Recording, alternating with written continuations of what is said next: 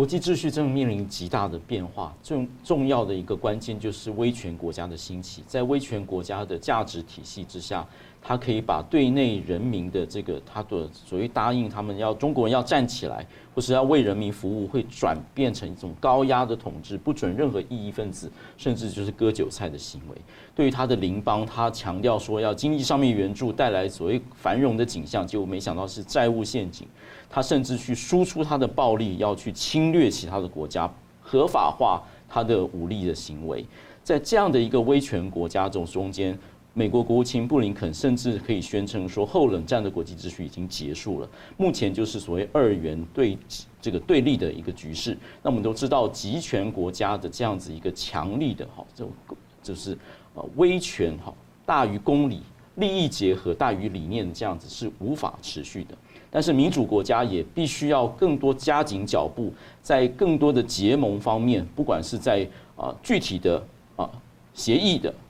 或者是行动的方面，必须要呃赶快的组织起来，团结的力量去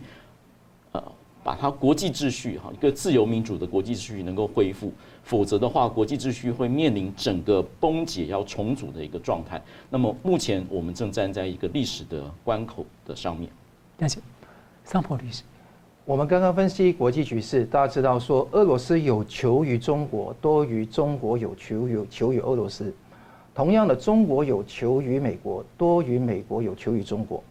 虽然世界的局势瞬息万变，我们也要讲价值外交，但在实力外交上，不要轻忽我们民主自由世界力量还是非常壮大，还是比专制世界力量还是重要。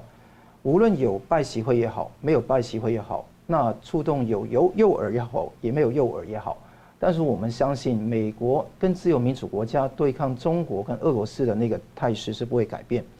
我也希望说，台湾在面临之后几个月之后发生的那个呃总统选举，也希望说大家要慎选有关的人物，能够继续捍卫台湾，能够守稳这个自由民主国家这一条阵线。这个是我们危急存存亡唯一的选择，也希望大家好好做出选择。